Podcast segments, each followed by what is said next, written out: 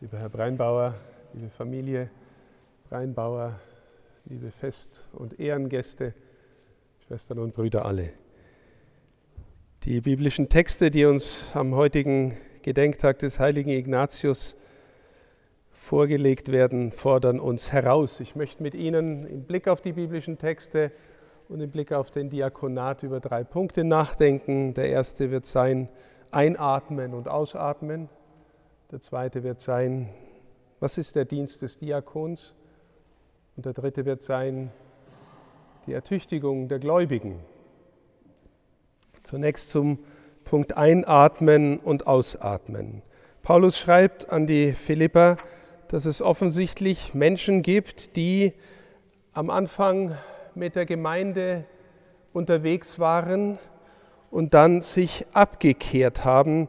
Er sagt, er spricht jetzt unter Tränen von ihnen. Sie leben als Feinde des Kreuzes Christi. Ihr Ende ist das Verderben, ihr Gott ist der Bauch, der Ruhm besteht in der Schande. Und Paulus plädiert gleichzeitig dafür, unsere Heimat aber ist im Himmel.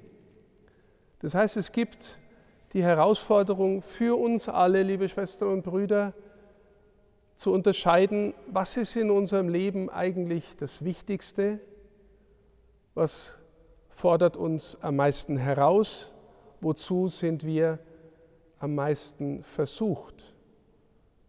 Diese Formulierung, ihr Gott ist der Bauch, ist eine Formulierung dafür, dass man geneigt ist, wir alle als Menschen, das Innerweltliche zu vergöttlichen. Dass wir glauben, alles, was es in dieser Welt gibt, was uns Genuss verspricht, was uns Freude innerweltlich verspricht, ist schon das, worum es im Glauben eigentlich geht.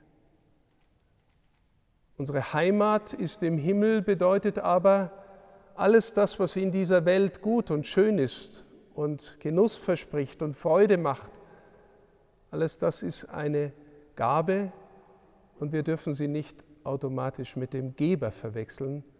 Der Geber will uns durch die Gaben und ihre Güte und Schönheit an sich ziehen und will uns versteh, zu verstehen geben, dass er und dort bei ihm zu sein, unsere eigentliche Herausforderung ist und unsere eigentliche Aufgabe. Und deswegen sagt Paulus am Ende dieser Lesung, darum meine geliebten Brüder, nach denen ich mich sehne, steht fest in der Gemeinschaft mit dem Herrn. Liebe Schwestern, liebe Brüder, ich glaube, wir merken alle miteinander, ob ein Diener, eine Dienerin Christi fest in Gemeinschaft mit dem Herrn steht, wenn er oder sie den Dienst tut oder in der Verkündigung ist. Besprechen wir nur innerweltliche Dinge in Predigten, im Unterricht, in Gesprächen? Oder beziehen wir innerweltliche Dinge immer wieder auf den, von dem sie kommen? Und die Frage für uns alle ist auch, wie gelingt es, und das möchte ich mit dem Bild des Ein- und Ausatmens verbinden, wie gelingt uns unser Einatmen im Sinne von Sein bei ihm? Viele Menschen sagen, der Bischof ist der erste Beter des Bistums. Ich mache mir das gern zu eigen, aber ich sage Ihnen ehrlich, das ist eine Herausforderung. Vom Karl Rahner, dem großen Theologen, gibt es das Buch, schönes Buch, geistliches Buch von der Not und dem Segen des Gebetes. Also, wir haben bestimmte Gebetsverpflichtungen übernommen. Der Herr Breinbauer übernimmt jetzt die Verpflichtung des Stundengebets, des Gebets der Kirche. Ganz ehrlich, das ist manchmal mühselig, anstrengend. Jetzt komme ich abends heim, der Tag war voll, ich bin müde. Oh, jetzt auch noch beten. Ja, jetzt auch noch beten, und zwar in Treue. Weil nur wenn wir in Treue das einüben, dann finden wir in die innere Erfahrung, die Papst Franziskus ausruhen können beim Herrn nennt. Papst Franziskus sagt einmal, die Schlüsselqualifikation der Hauptamtlichen in der Kirche ist, ausruhen können beim Herrn. Und liebe Schwestern und Brüder, das geht nicht so einfach. Das ist eher wie, auch im Sport muss man trainieren, bevor man befreit spielen kann. Oder in der Musik muss man trainieren, bevor man frei improvisieren kann und die Freude daran findet. Deswegen geistliches Leben, einatmen ist eine Herausforderung. Und wenn wir es üben und wenn wir darin treu bleiben, dann spüren die Menschen hoffentlich, ja, der oder die, der wohnt innerlich dort, wohin er, wo er einatmen kann. Warum sage ich das? Weil wir vielleicht in der Kirche heute allzu oft den Eindruck machen, dass wir nur noch ausatmen und nur noch hecheln und hinterher hecheln. Weil wir die, das Einatmen nicht so geübt haben oder dass es uns schwerfällt oder dass wir herausgefordert sind, es zu lernen. Das ist der erste Punkt. Steht fest in der Gemeinschaft, in der Freundschaft mit dem Herrn. Stellen Sie sich vor, Sie sind Familienvater wie der Herr Breinbauer und er würde den ganzen Tag beim Malteser Hilfsdienst arbeiten und hätte nie Zeit für seine Frau. Und seine Frau wird irgendwann einmal sagen, ja, wann bist du endlich einmal bei mir? Dann, und er würde antworten, ja, alles, was ich tue, gell, ich arbeite den ganzen Tag, damit der Geld kommt, damit ich die Familie unterhalten kann, das tue ich doch alles nur für dich und für die Familie. Da wird sie sagen, nein, ich, ich meine ehrlich gesagt einfach nur unser gemeinsames Beisammensein. Und ja, es wird für einen Diakon herausfordernd sein, einfach auch nur beim Herrn zu sein, sich die Zeiten zu suchen, zu nehmen und in der Treue mit ihm zu sein, einzuatmen, auszuruhen beim Herrn. Warum? Weil dann unser Ausatmen, unser Handeln, unser Dienst nicht gehechelt ist und nicht immer nur angestrengt wirkt. Zweiter Punkt, liebe Schwestern und Brüder, was ist der Dienst des Diakons?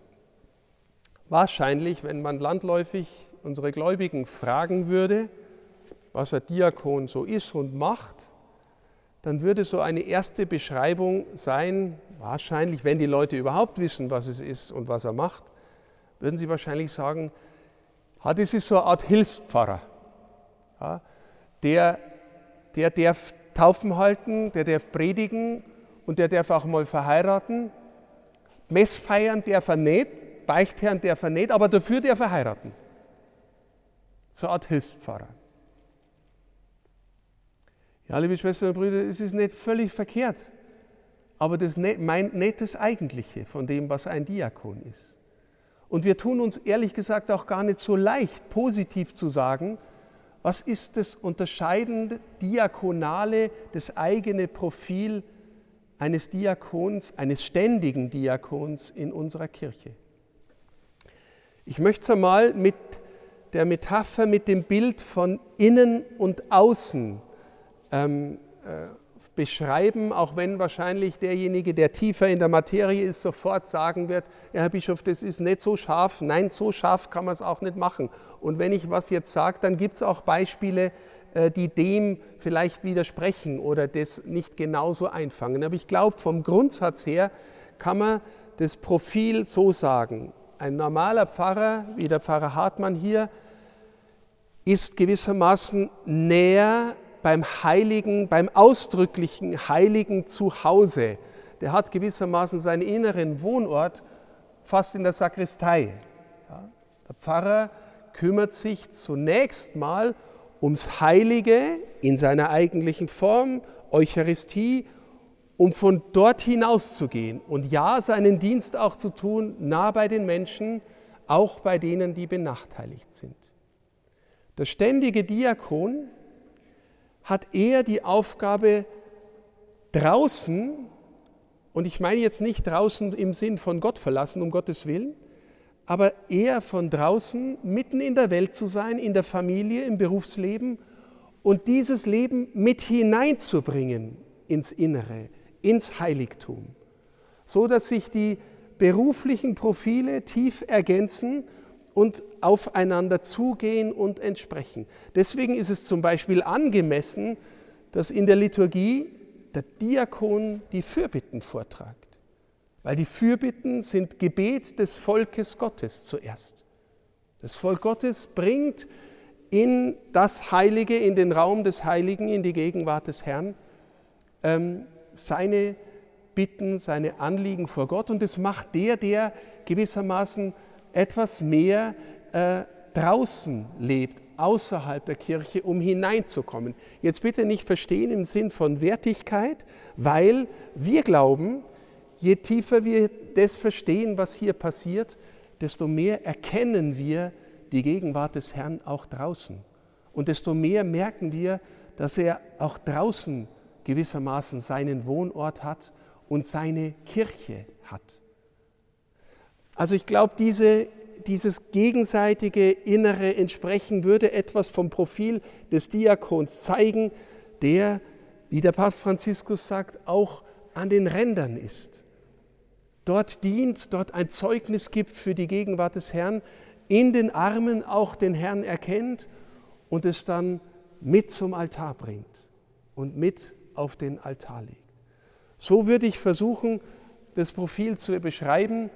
Und, äh, und deswegen, ich habe es im Eingang schon gesagt, ist es so schön, dass der Herr Breinbauer einen Dienst hat, wo er sich im organisatorischen, aber oft auch im ganz konkreten Sinn um Menschen kümmert, die bedürftig sind, die am Rand sind, um Alte, um Kranke, um beeinträchtigte Menschen, in den vielen Diensten, die der Malteser Hilfsdienst hat, auch in unserem Bistum. Die schönen Dienste für für die Menschen, nah am Menschen. Ähm, das ist der Anspruch des Malteser Hilfsdienstes. Und von dort bringt er nun als Amtsträger sichtbar auch die Anliegen ähm, dieser Menschen hier mit hinein. So würde ich versuchen, den Dienst des Diakons zu beschreiben, der insofern was anders ist als ein Hilfspfarrer. Sehen Sie? Deswegen ist es auch schön, dass unsere ständigen Diakone fast alle auch in den Familien leben, weil auch die Familien gewissermaßen auf die Art Repräsentanz finden und mit hineingenommen werden. So anspruchsvoll das ist, wenn ich gesagt habe am Anfang, einatmen, ausatmen, ja, sich um die Familie sorgen, sich um den Job sorgen und dann auch noch ein geistliches Leben führen in Treue, ist herausfordernd. Aber danke, dass Sie bereit sind, Herr Breinbauer, ähm, diesen Dienst zu übernehmen und äh, äh, mit uns zu gehen. Ein dritter Punkt, ähm, die Befähigung unserer Gläubigen. Wenn ich am Anfang gesagt habe, die, die, die Amtsträger im Dienst der Kirche, der Diakon, der Priester, der Bischof, sind in besonderer Weise ein eigener, ein eigener Stand, sagen wir traditionell. Also der Herr Breinbauer wird heute aufgenommen in den Stand der Kleriker. Ein altes Wort, ein herausforderndes Wort. Wir tun uns nicht so leicht damit, weil sie irgendwie implizieren, naja, eine Sonderexistenz irgendwie. Aber liebe Schwestern und Brüder, ich glaube, wir müssen heute und morgen neu und viel besser begreifen, dass dieser Stand, dieser Dienst dazu dient, dass unsere Gläubigen unsere Schwestern und Brüder im Glauben in den Stand kommen, wahrzunehmen, dass sie selber eine priesterliche, königliche und prophetische Berufung haben. Jeder, der getauft ist, hat eine priesterliche, königliche, prophetische Berufung, weil Christus der Einzige eigentlich ist, der wirklich der Priester, der hohe Priester ist, der König, unser König und der Prophet schlechthin, der uns gewissermaßen zeigt, wer der Vater ist, wie der Himmel ist, was wirklich menschliches Leben in dieser Welt heißt. Das heißt, in Zukunft wird die Kirche eine Kirche sein, wo unsere gläubigen Frauen und Männer befähigt werden, hoffentlich durch unseren Dienst immer besser befähigt werden, selber Auskunft zu geben, wem sie glauben, warum sie glauben und was sie glauben. Warum wird es wichtig sein? Nun, wir merken alle, liebe Schwestern und Brüder, dass der Druck der Gesellschaft auf die Kirche zunimmt und damit der Rechtfertigungsdruck der Gläubigen, warum bist du eigentlich nur dabei? In dem Laden, der jeden zweiten Tag skandalisiert in der Zeitung steht. Junge Menschen wissen das die, äh, besser, auch der Jonas wahrscheinlich, der noch ministriert in seinem Alter von 16 Jahren, ein, ein äh, wunderbares Beispiel, aber ich bin sicher, dass es ihm nicht so leicht fällt, vor seinen Kumpels, vor seinen Freundinnen und Freunden zu sagen, ich ministriere. Eine Herausforderung für uns alle und die Aufgabe für uns wird immer mehr sein, unsere Gläubigen zu befähigen, sprachfähig zu werden. Wer ist dieser Christus, an den du glaubst? Was macht er mit deinem Leben? Wieso ist es so eine Bereicherung und Freude für dich? Wieso gehst du mit dem, selbst wenn der Gegenwind in der Gesellschaft äh, dir um die Ohren weht? Und diesen Dienst, liebe Schwestern und Brüder, diesen Dienst müssen wir, ähm, äh, die, die Verantwortung haben, die ein Amt haben in der Kirche, aber auch alle, die auch im ehrenamtlichen oder hauptamtlichen Dienst der Kirche sind, leisten. Im Evangelium sagt Jesus, wer an seinem Leben hängt, verliert es. Ja, wer täte denn von uns nicht an seinem Leben hängen? Wer sein Leben um meinetwillen verliert, der gewinnt es. Habe ich im Herzen, Herr, du bist mein Herr, du bist eigentlich wichtiger als das, was hier mit Bauch gemeint ist? oder mit all dem Schönen, was diese Welt allein zu bieten hat? Bist du mir wichtiger? Wenn wir in die innere Verfassung hineinfinden, nicht nur wissen, sondern das im Herzen haben, dann gehen wir als Jünger und Jüngerinnen und dann erfüllt sich auch das, wo ich bin, dort wird auch mein Diener sein. Wenn einer mir dient, wird der Vater ihn ehren. Diakonos, Diakon heißt Diener.